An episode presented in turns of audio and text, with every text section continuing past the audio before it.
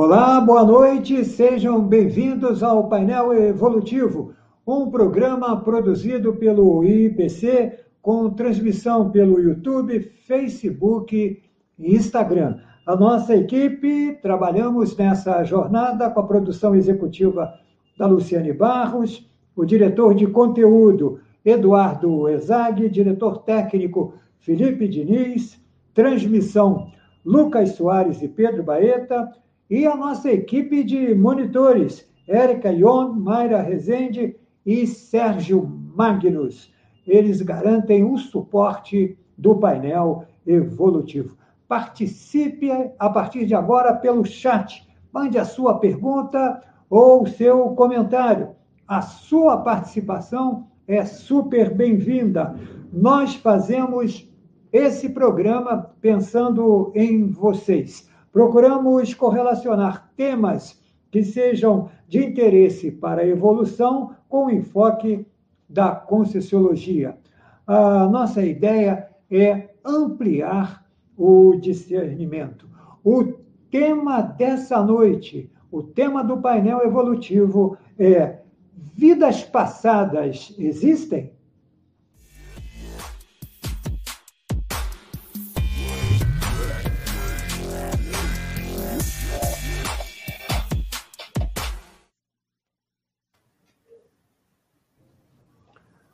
Você já se pegou pensando em quem você foi em vidas passadas?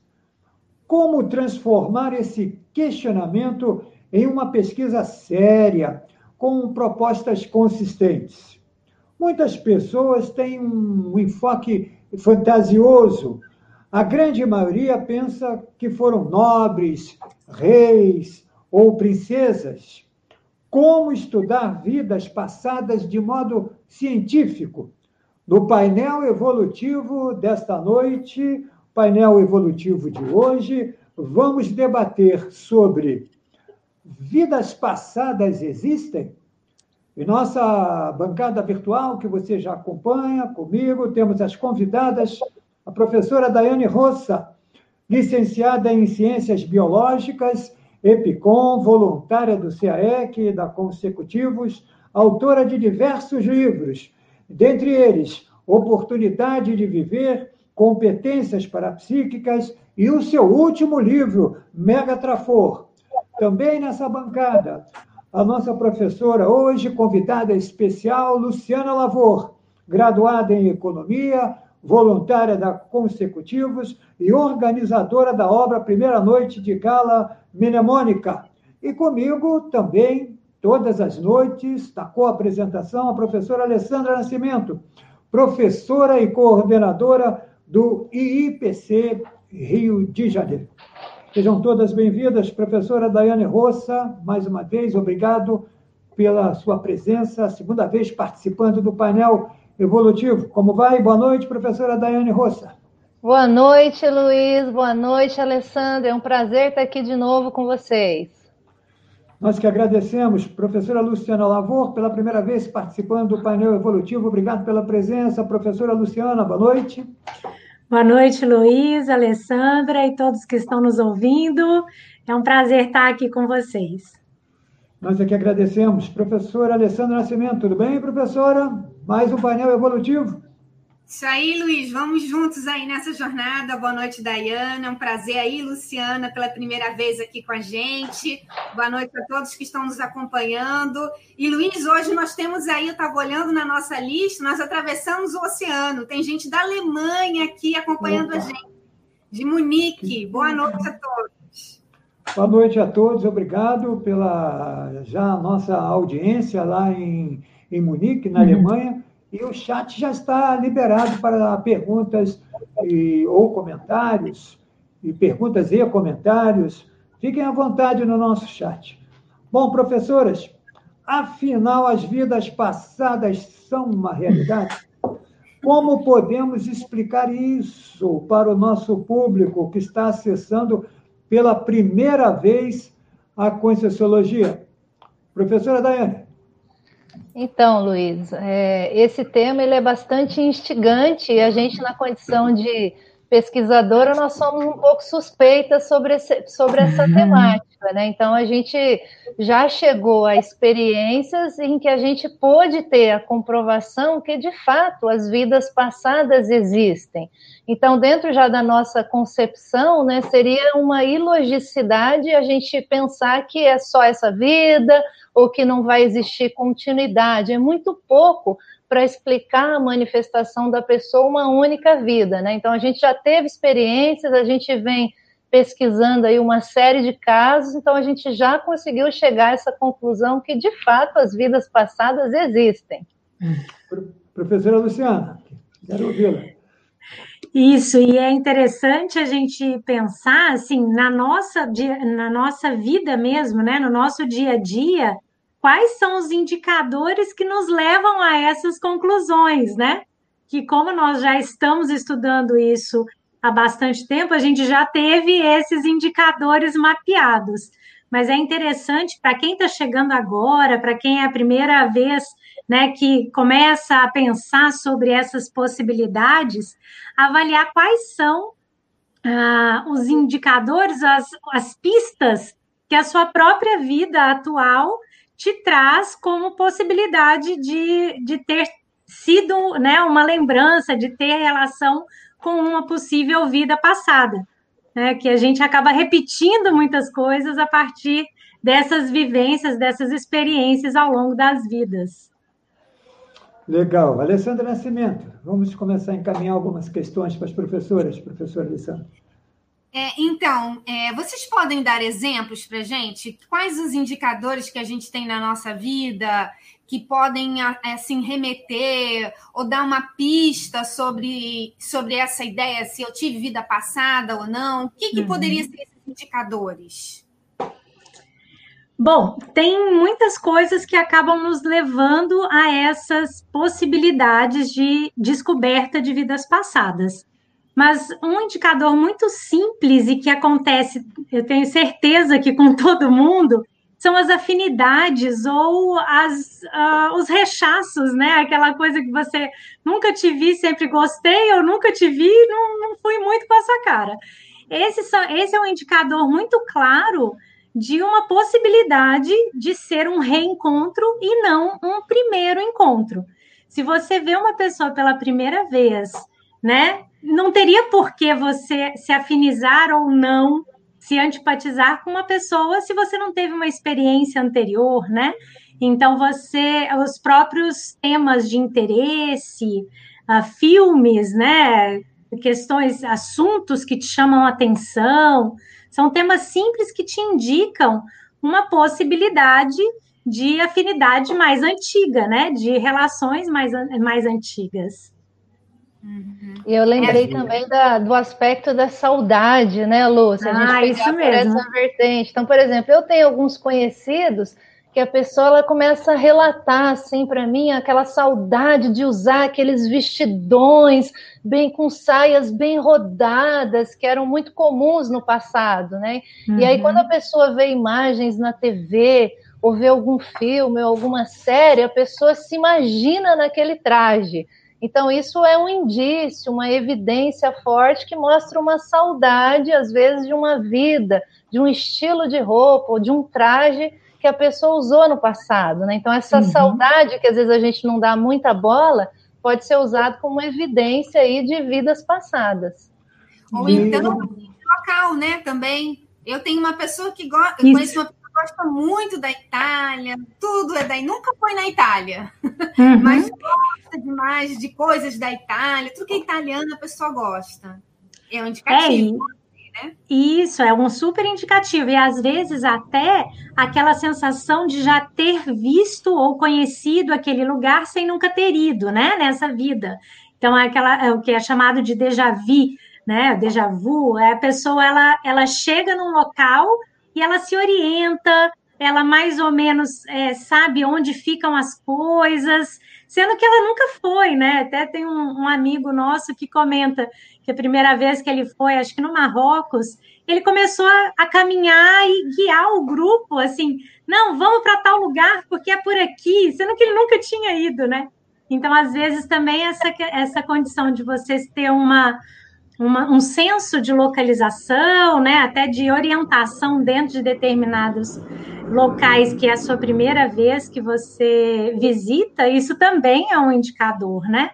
Às vezes os sonhos, né? Você pode ter sonhos recorrentes com determinadas épocas ou determinados contextos. Isso também pode te ajudar a pensar enquanto possibilidade de um fio da meada, né? Para identificar uma vida anterior. É, e no caso dos filmes, por exemplo, o que, que ocorre? É uma emoção é, de acordo com determinadas temáticas? Como é que funciona isso? As pessoas falam sobre filmes. Quer dizer, não são todos os filmes, é um determinado tema. Mas o que que, qual é a repercussão que a pessoa sente?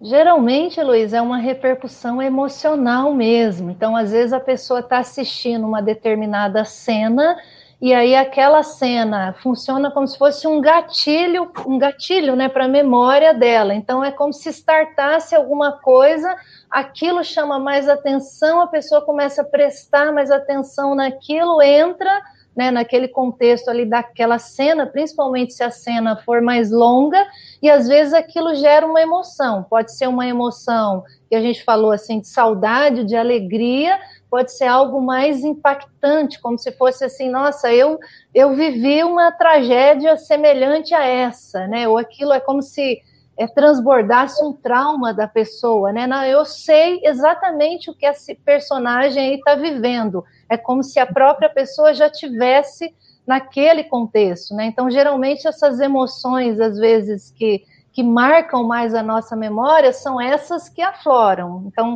a gente está mais acostumado a, a, perceber muito, a, a estudar é, essas emoções mais para o lado assim da, da tristeza, né? Aquele negócio que mexe mais fortemente com a pessoa, mas também tem relato de uma alegria, uma saudade daquilo, né? E a pessoa quer viver aquilo de novo, né? Então, é um conjunto de emoções que afloram.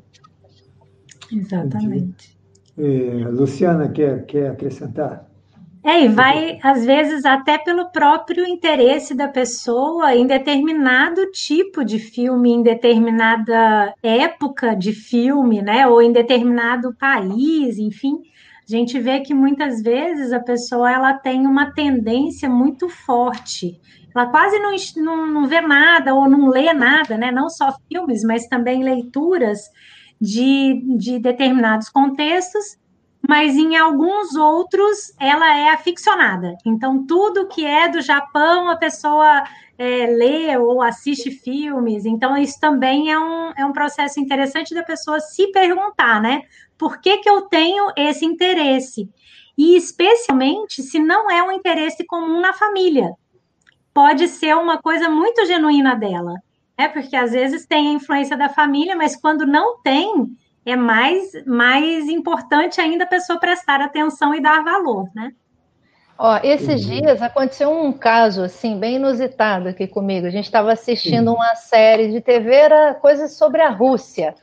E aí a pessoa começou a ver, começou a ver, e foi entrando naquele contexto, a cena passou, ele, não, não, não, para, para a cena, volta, volta aquela cena, volta, mas o que, que foi? Não, meu coração disparou, eu, eu, eu já passei nesse lugar, volta a cena, volta a cena, entendeu? Então, assim, você vê que a emoção, de repente, aflorou o coração da pessoa, disparou, tive que voltar a cena, ver de novo, a gente voltou umas três vezes para a pessoa entender o que, que é aquilo. Isso prova que a pessoa teve uma vida passada? A princípio, não, mas prova, às vezes, alguma relação com esse passado. Então, o que, que a gente faz nessa hora? A gente fala, ó, anota, anota isso aí, anota o contexto, depois vamos estudar mais isso para ver se a gente chega a alguma conclusão, né? Mas isso foi essa semana, né? Uhum. Exato. Eu já vou, Alessandra, tem uma pergunta da Elisaide eh, Malani, ela, ela pergunta se é possível, com exatidão, saber em que época viveu. Essa é a questão que, que a Elisade apresenta. Quem responde? Vamos lá. É, eu, eu começo, Daiane ajuda, né, a gente vai batendo bola. Mas, assim, o processo da pesquisa da pesquisa de vidas passadas, né, que a gente chama de pesquisa seriexológica, que são das séries de existências que a gente teve ao longo né, da nossa história, é, ela, ele é um processo lento e é um processo realmente de pesquisar, analisar no dia a dia vários indicadores para a gente ir aos poucos se localizando em termos de tempo, de época, de posição social, por exemplo, de uma função. A pesquisa é, de vidas passadas ela não combina com uma, com uma condição assim muito peremptória, de direta ao ponto, e falar, não, eu fui taxativa, né? Ah, eu fui tal pessoa assim assado. O importante, e é o que a gente trabalha muito dentro da, dos nossos estudos, é a pessoa é valorizar as, a, os indícios que ela tem e realmente pesquisar. Porque nem dá para acreditar que é, e ligar tudo a tudo, né? Não, já que eu tive esse sonho, significa que eu fui essa pessoa, ou já que eu tive essa experiência, eu gostei desse filme eu vivi naquela época. A gente não pode afirmar isso tão rapidamente. É exatamente a soma de uma série de vivências, é a soma de uma série de indícios que vai nos levar a chegar mais próximo de uma vida que possivelmente a gente pode ter tido no passado, né? E ao longo dessa pesquisa a gente vai fazendo uma série de até análises da nossa realidade hoje que pode estar tá refletindo essa vida anterior. Não sei se você quer completar, Daiane. É, eu lembrei que a gente trabalha com fenômenos que pode ajudar nessa localização mais específica dentro dessa pergunta aí que foi feita, que é o fenômeno da retrocognição, que é exatamente você ter a lembrança da vida passada. Então, assim, juntando isso que a Lu falou, né, com esse fenômeno, o que, que a gente vai, o que, que a gente pode ver, né? Às vezes o fenômeno da retrocognição, essa essa lembrança de vida passada pode ver de uma maneira mais ampla. A gente diz, vem um filme Full HD e a pessoa consegue ver ali o enredo completo daquela vida passada com um monte de detalhes. Então, quando esse fenômeno acontece, aí já é mais fácil você localizar com precisão quem você foi, em que época você viveu, isso tudo. Mas veja, a gente sempre fala, não, não se prenda no fenômeno porque ele aconteceu uma única vez. A gente até fala, ó, tente é, é, juntar essas outras linhas, né, que a, que a Lu falou, esse conjunto de evidências, e vamos ver se o fenômeno se repete. Então, a partir da repetição desse fenômeno, aí sim nós vamos chegar à conclusão.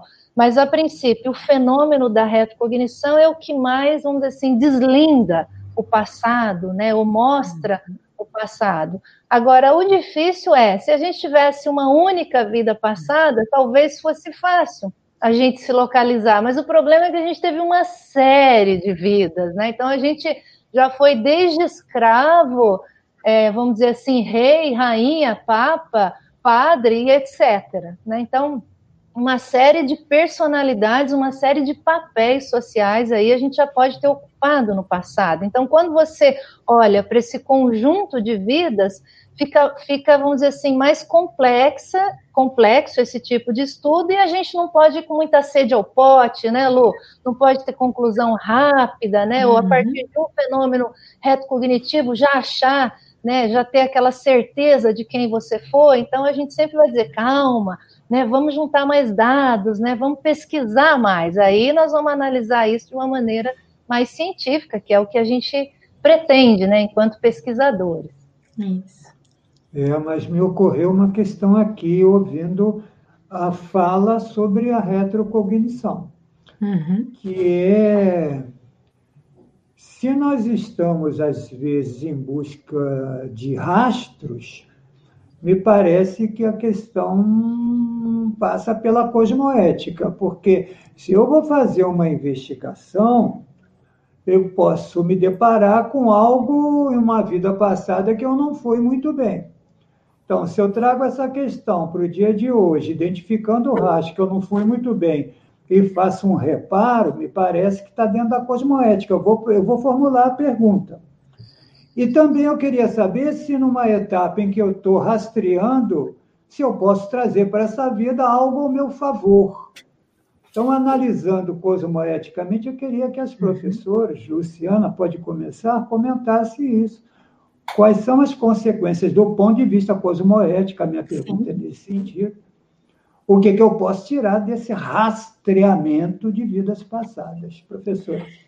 Perfeito, Luiz. Eu acho que esse é exatamente o grande é, ponto que nos leva e nos incentiva a estudar de fato as vidas passadas porque é o qual é o efeito positivo que isso traz na nossa vida atual.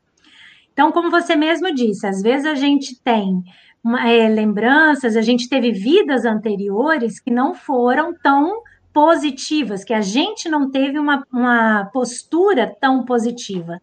Então, quando nós é, conseguimos resgatar isso do ponto de vista de memória e identificar esse tipo é, de atuação e olhar para a gente hoje, falar o quanto eu ainda tenho resquícios dessa manifestação que não é boa, né?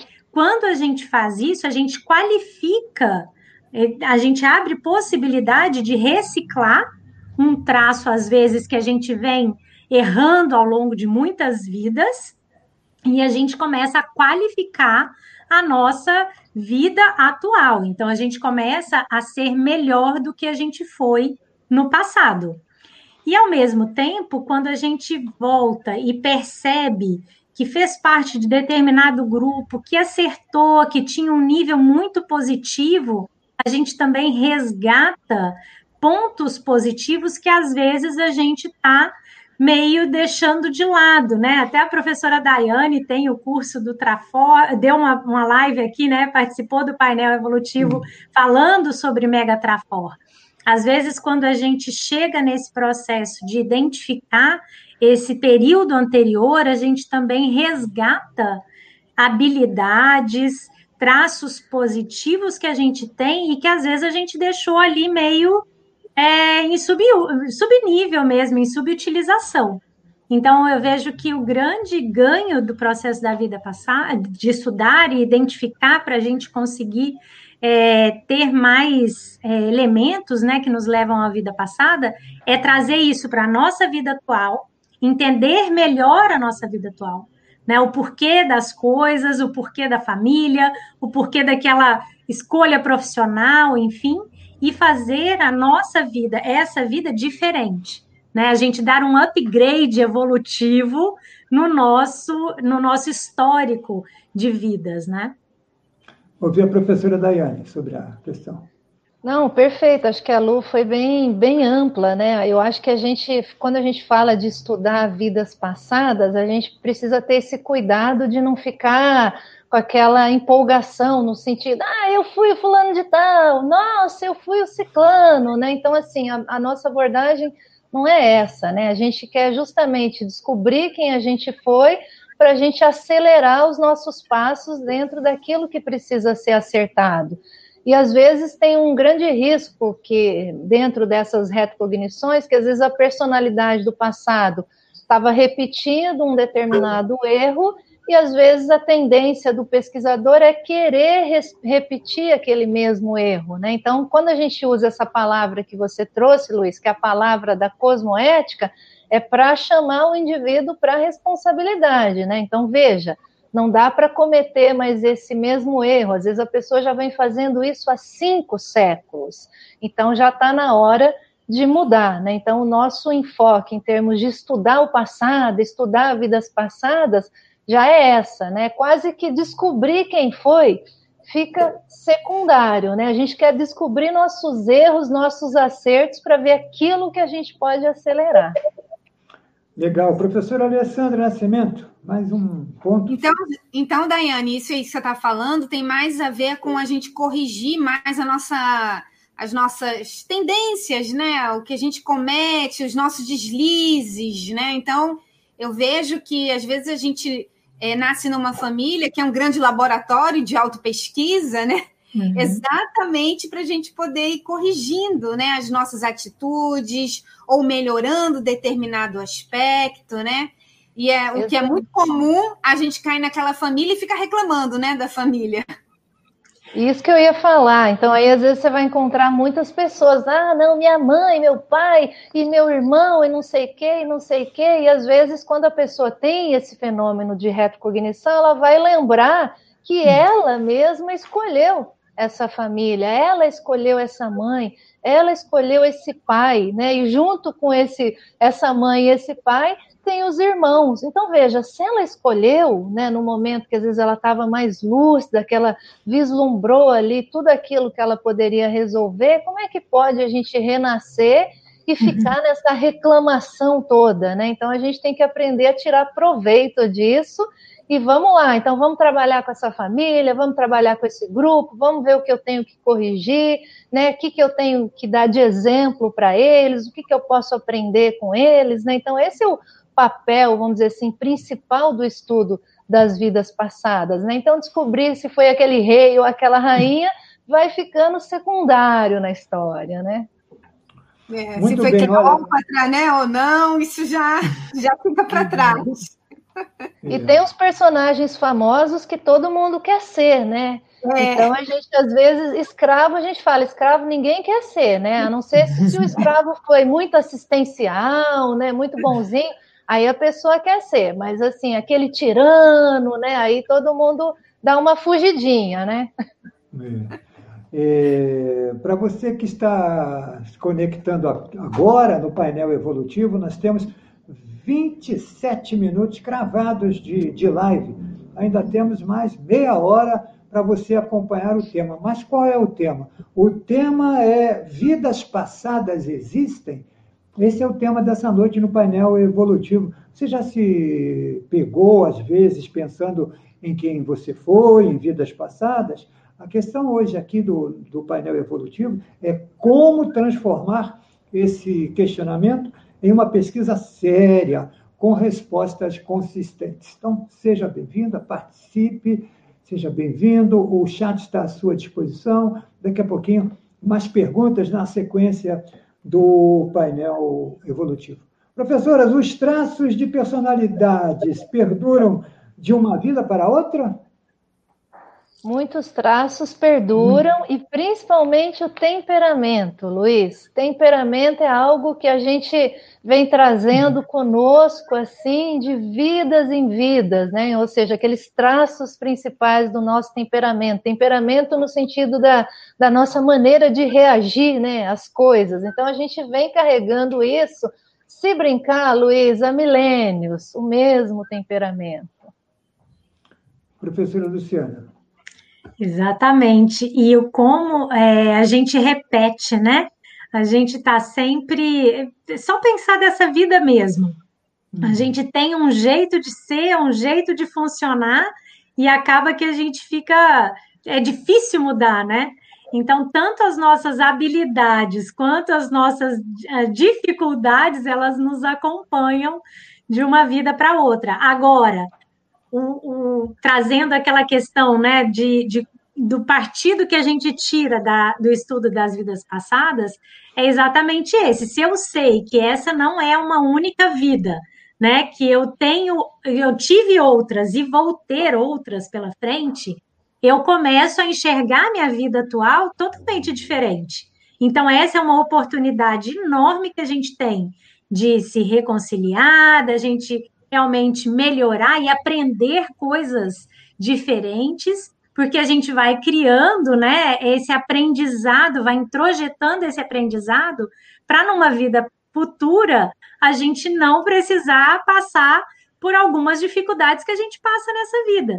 Então, quando a gente aprende a encarar a vida atual de uma maneira diferente, a gente já vai criando, vai fortalecendo, né, esse conhecimento dentro da nossa memória integral, de maneira que numa próxima vida eu não precise repetir tantas coisas, né? Assim, que seriam desnecessárias, né?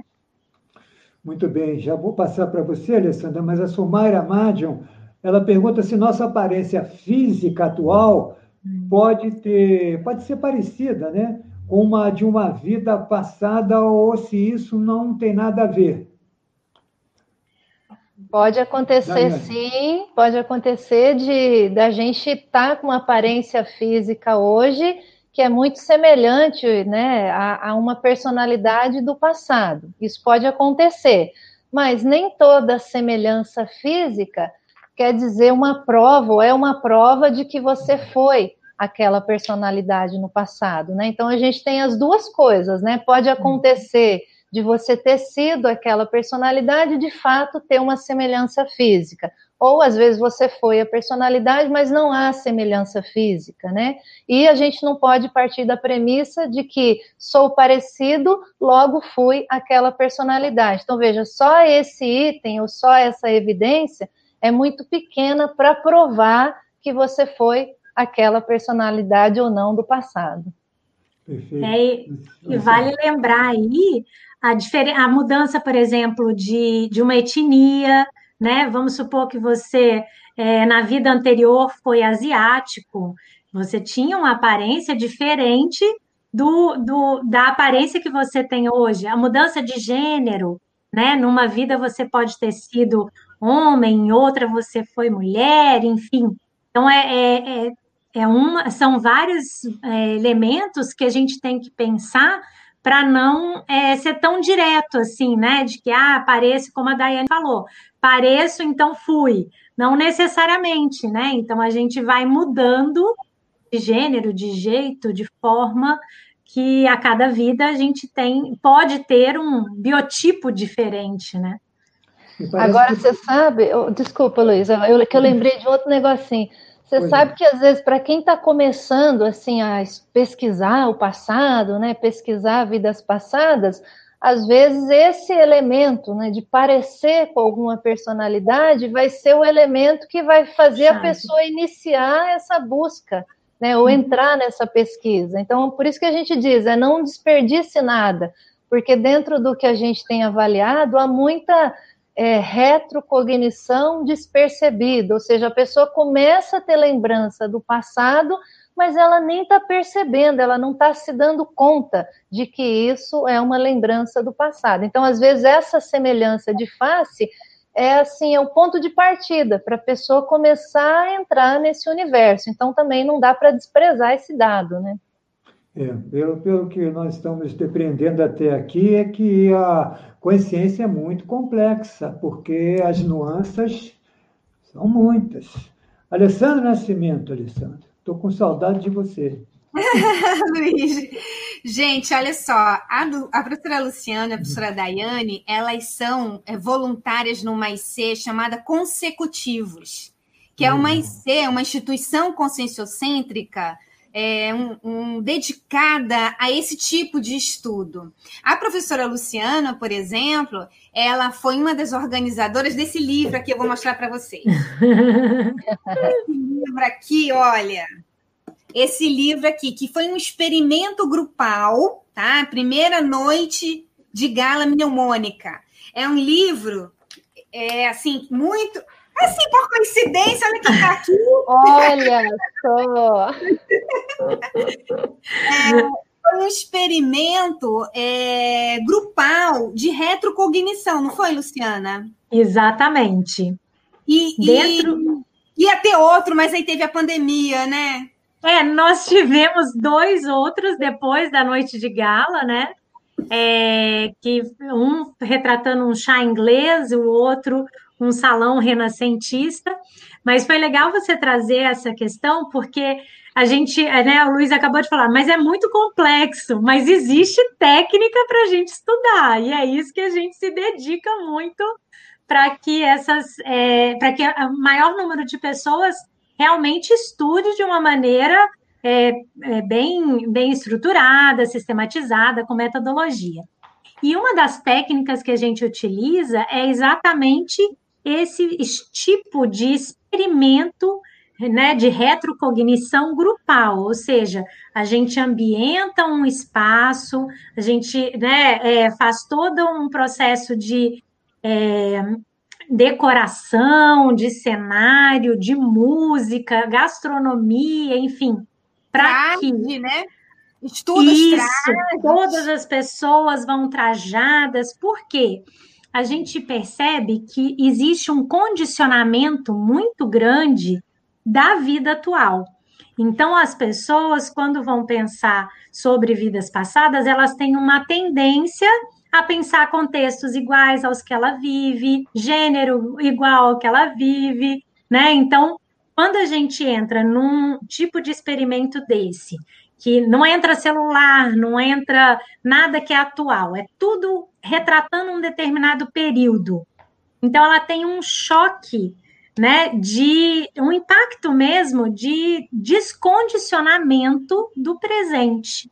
Então, na hora que ela entra num ambiente que ela não reconhece tantos elementos atuais, a chance dela conseguir ou, é, resgatar né, alguns traços, algumas coisas, a, a, indícios, né, elementos da memória são maiores.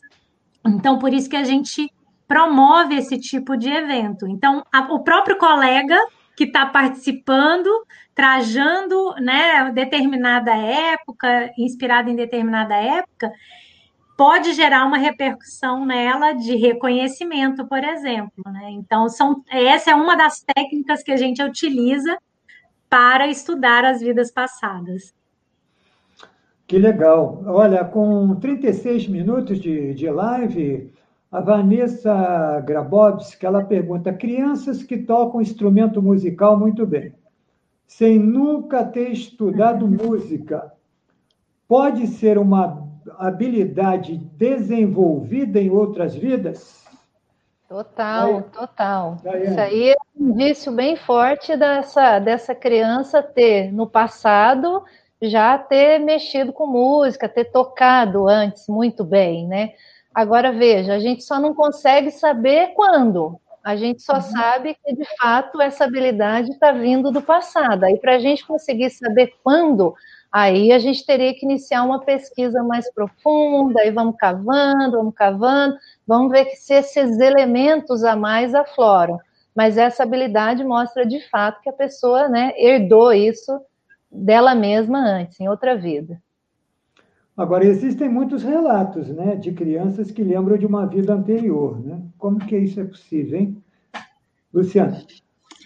É, inclusive existem muitos estudiosos, né, que fazem a pesquisa com crianças e especialmente a, a memória, né, o Ian Stevenson é um dos que um dos precursores dessa área, é, é bem interessante porque quanto mais jovem, mais é, autêntica é essa é, retrocognição, né? Quanto mais é, precoce são essas lembranças, mais autênticas elas tendem a ser.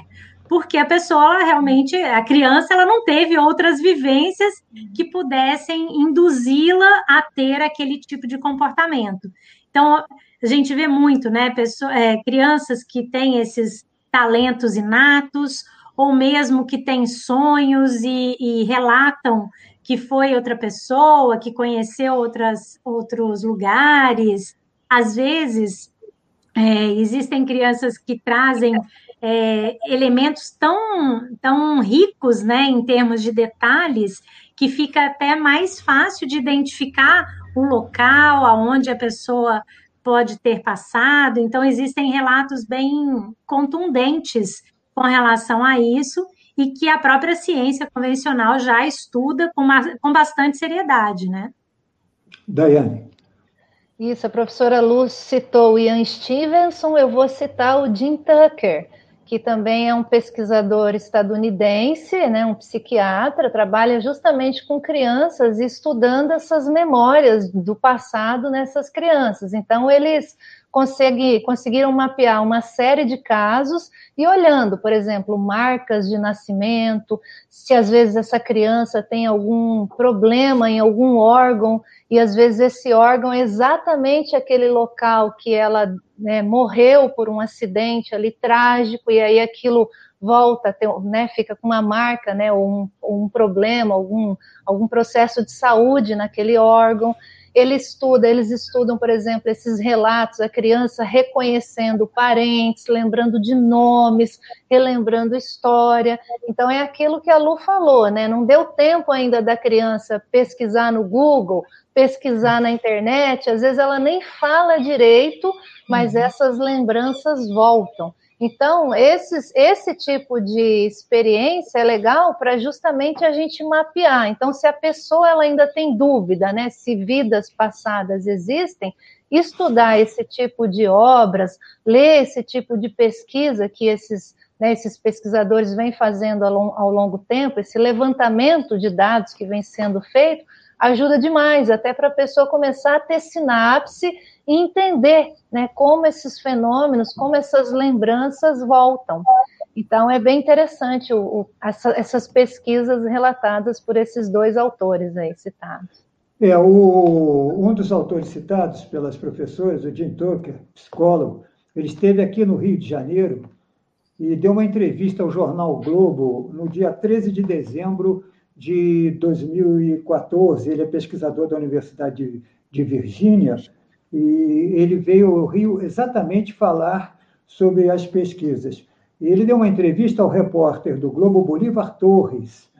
E a primeira pergunta que o Bolívar fez para o, o Jim foi para ele contar alguma coisa que eu não sei. Isso é uma pergunta muito que o jornalista ele, ele, ele sempre fala com uma, uma certa demonstrou uma certa ignorância sobre o tema. Então, conte alguma coisa que eu não sei. E o Tucker respondeu a primeira questão da seguinte forma: No mundo todo, há crianças que relatam memórias sobre vidas passadas, não só em culturas que acreditam em reencarnação, mas também nos Estados Unidos, em famílias sem nenhuma crença desse tipo.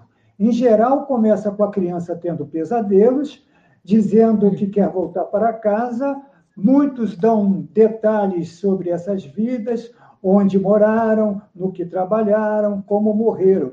E aí o Bolívar pergunta para o Tim, para o Jim Tucker, é, pode me dar um exemplo? E ele responde, nos Estados Unidos, o caso do garoto James Lennox chamou atenção. Quando completou dois anos, começou a ter pesadelos com o avião caindo. Um dia, disse aos pais que tinha sido piloto em que seu avião foi abatido pelos japoneses em Hiroshima. E ele, o repórter pergunta, ele falou especificamente em Hiroshima? E o, o, o Jin respondeu, ele viu uma ilha num livro, disse que ali era o lugar em que fora abatido. O relato detalhava o acidente, inclusive um nome de um navio, Natoma, sobrevoando por seu avião, e também da pessoa que estava com ele, Jack Larsen. Ele disse: no fim, segue o pesquisador, descobriu-se que, de fato, havia um porta-aviões na Segunda Guerra Mundial envolvido em Hiroshima, chamado Natoma Bay, era o nome do porta-aviões. E ele disse que apenas um piloto morreu na operação, James Houston. O seu avião foi abatido por japoneses do jeito que Lenin contou. Depois descobrimos que Larsen era o piloto do avião seguinte ao dele. E aí o repórter, para finalizar, não a entrevista, mas para a gente encaminhar esse tema, diz: ele não poderia ter ouvido essa história de alguém? E Tucker responde: é uma história muito obscura, ocorrida há quase 60 anos, e James Houston vivia a milhares de quilômetros da família do garoto. É uma história impressionante, né? Porque Exato. o menino de dois anos apontar no livro e depois a pesquisa confirmar tudo, inclusive um avião que seguia, que era desse companheiro, é incrível o que esse pesquisador contou aqui ao Jornal Globo, no Rio de Janeiro. E é interessante esse caso, esse caso aparece nesse livro aqui, Luiz, A Volta. Peraí, não sei se o pessoal vai conseguir ver, A Volta. Então tem, tem todos esses detalhes. Deixa eu mostrar aqui de novo para o pessoal, ó, A Volta. Então tem esses detalhes que você falou e assim uma série de outros, desde o garotinho começando a ter pesadelo ali aos dois anos e aí no pesadelo ele ia contando, ia relatando a maneira que ele tinha morrido, né, na, hora, na hora que o avião caiu, né? O avião caiu em chamas, tal. E quando ele entrava no carro, esse menininho ele sempre fazia o mesmo gesto, que era como se puxasse algo de cima, assim, né? E colocasse, como se fosse voar, né? Então, ele tinha comportamentos diferentes. Então, os pais foram observando e foram juntando uma série de dados. E o curioso é que o pai do garoto, do James, uhum. ele era mais cético, então ele não passava pela cabeça dele nenhuma possibilidade de retrocognição. Já a mãe já admitia um pouco essa possibilidade. Então, juntando o cético né, com alguém que admitia, eles conseguiram fazer uma pesquisa bem ampla e o livro e o caso realmente assim é muito rico para a gente estudar vidas passadas. Agora, eu queria, eu queria perguntar às professoras. É é, a questão do custo emocional é, das mães. Né? Porque uma criança faz um relato desses aos dois anos, né? pegando esse caso. Em muitos casos nós temos. Outras, falas, outras crianças falam que tem um amigo e eu tenho um amiguinho dentro de casa. O amiguinho está ali, não, ele acabou de falar comigo. Qual é o custo emocional? Como que as pessoas podem lidar com essa, com essa situação? É, é importante. já, já me adiantei, né, Luiz? Não, não. É importante, é, até assim, que os próprios pais também dramatizem o processo, também pesquisem, né? O, como, como a Daiane comentou, o livro do, do A Volta, né, do James, contando a história, né, do James Houston, ele é muito rico porque ele mostra exatamente o envolvimento dos pais nesse processo.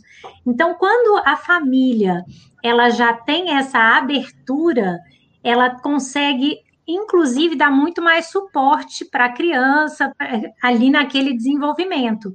Porque quando a família ela não aceita, né, não admite essa possibilidade, o que acontece normalmente é reprimir, falar, não, isso é dessa coisa da sua cabeça, isso não funciona, isso não é assim, você está inventando.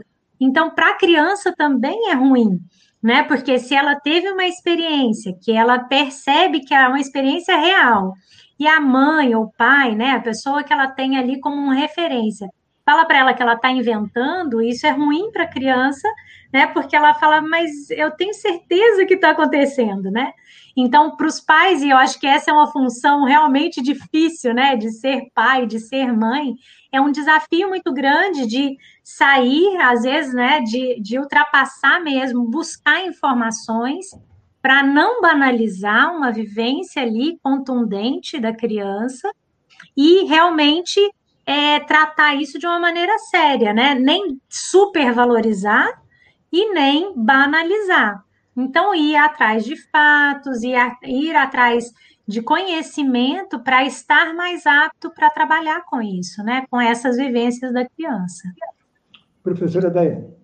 Eu lembrei dentro disso que você perguntou, Luiz, do, exatamente do caso do livro, né, A Volta, que a mãe do James, na hora que ela começou a descobrir a possibilidade de quem ele foi no passado, o grande medo dela era descobrir assim, mas será que ele foi assim, ele maltratou mulher, ele assaltou alguma coisa, né? Será que ele foi uma pessoa má? Eu não quero descobrir isso, porque afinal de contas aquela pessoa má era o filhinho querido, bonitinho dela naquela vida, né? Então, esse é o custo emocional de, um, de, uma, de uma lembrança do passado, né? Acho que ilustra bem. Então, tem isso tudo que a Lu falou, mas de fato, na hora que a gente vai entrando no fenômeno, a gente não quer se deparar com essas possibilidades mais ruins. A gente gostaria de uhum.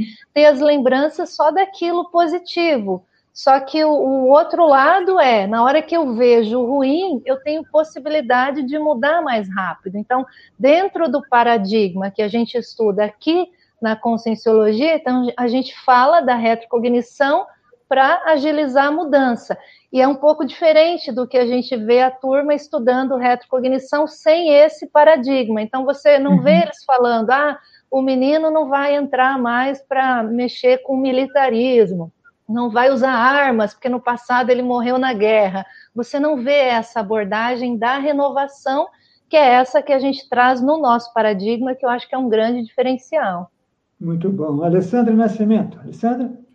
Então, aproveitando que a professora Daiane falou do paradigma, eu acho que é importante ressaltar, e, foi isso que você trouxe, é a importância do parapsiquismo, né, do desenvolvimento energético, porque esse estudo ele não é só um estudo intelectual, mental, vamos falar assim, né? É um estudo que envolve também esse processo energético. E eu vejo que um grande fenômeno que ajuda muito a gente a se entender, ou até mesmo ter retrocognição, é o fenômeno que é conhecido popularmente como viagem astral, que a gente chama de projeção lúcida, né? Projeção consciente. Vocês podem fazer uma correlação da projeção com o estudo de vidas passadas?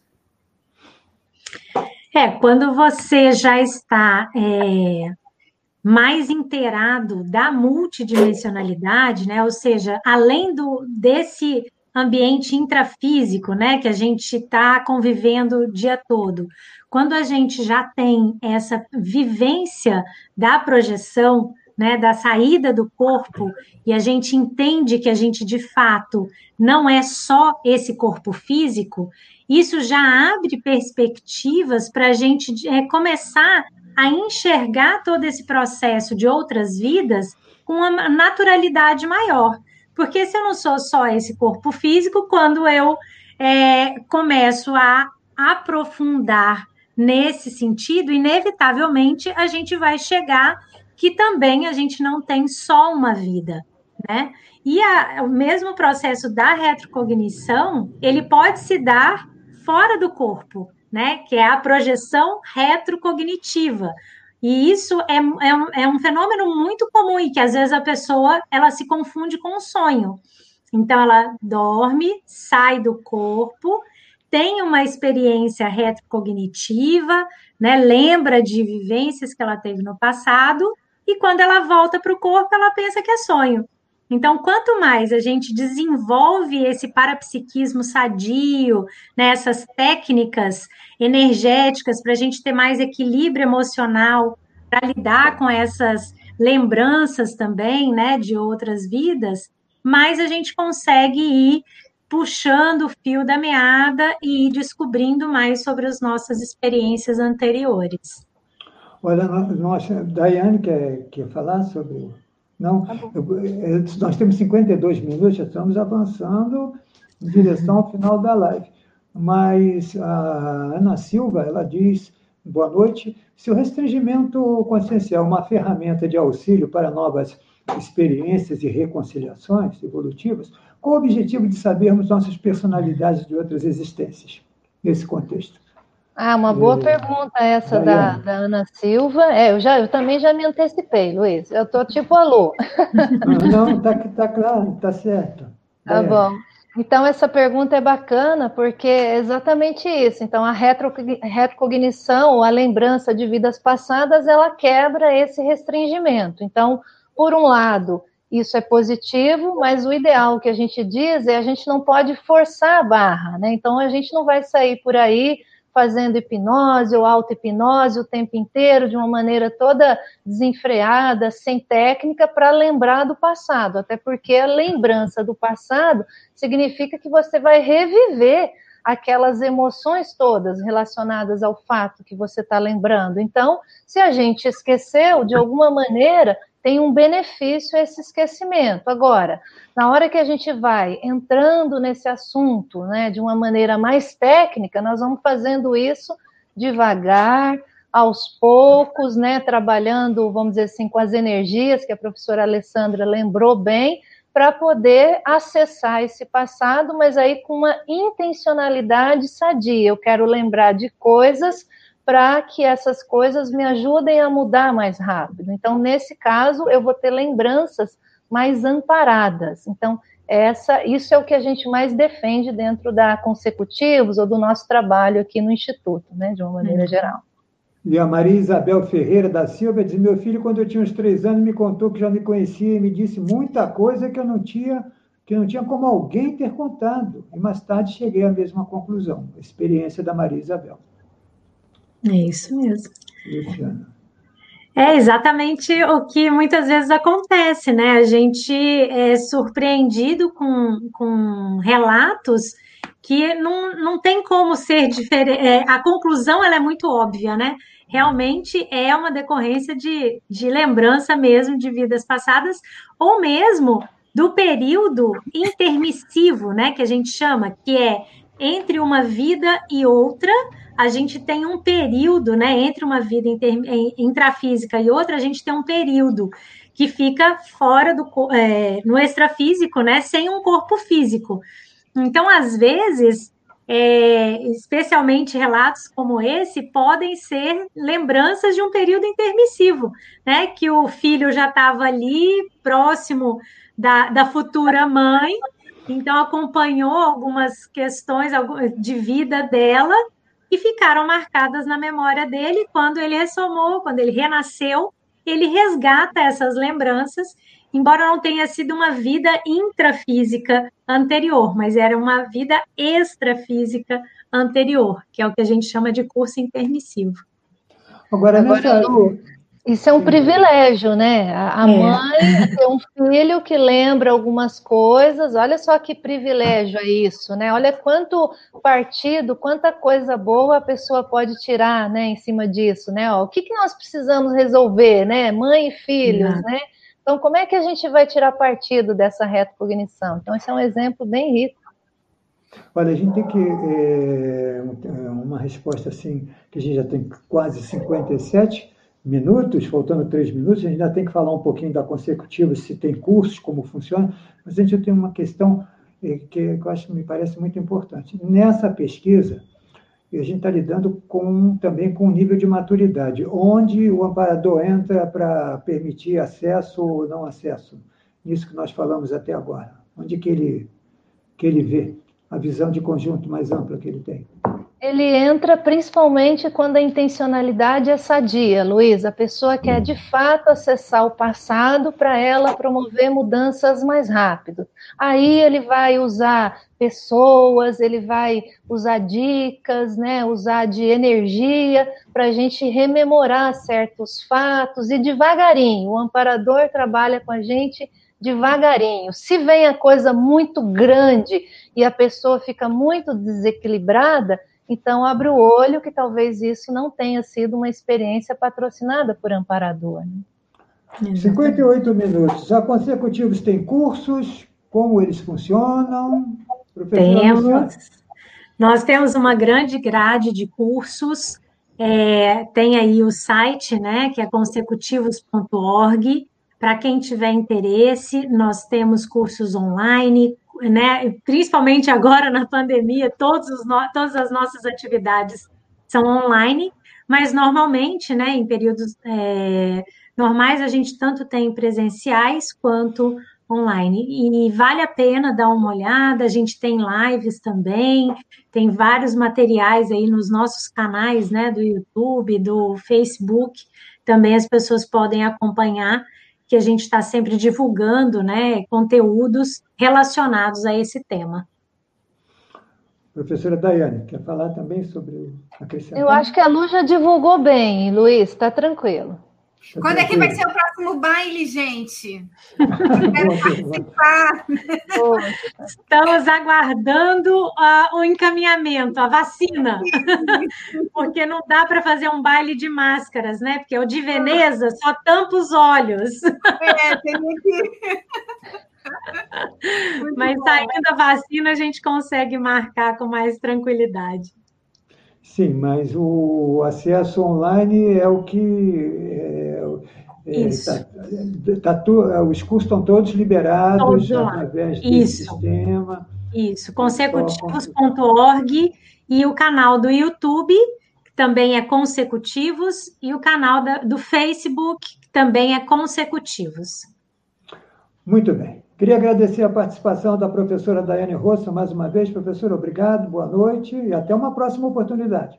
Obrigada, Luiz. Eu que agradeço o convite. Professora Luciana Lavor, volte outras vezes aqui no painel evolutivo. Já fica o convite. Boa noite. Muito obrigada. Uma boa noite. Alessandra Nascimento, obrigado mais uma vez, parceira de jornadas. Uma, um bom final de semana e um abraço. Boa noite a todos. Valeu. Queria agradecer a professora Daiane Rossa, a professora Luciana Lavor, a professora Alessandra Nascimento, você que participou, que é a nossa audiência conectada todos os sábados, das 19 às 20 horas, no painel evolutivo. A equipe toda do painel evolutivo deseja a você um bom final de semana e que você tenha uma boa noite e até o próximo sábado. Um abraço.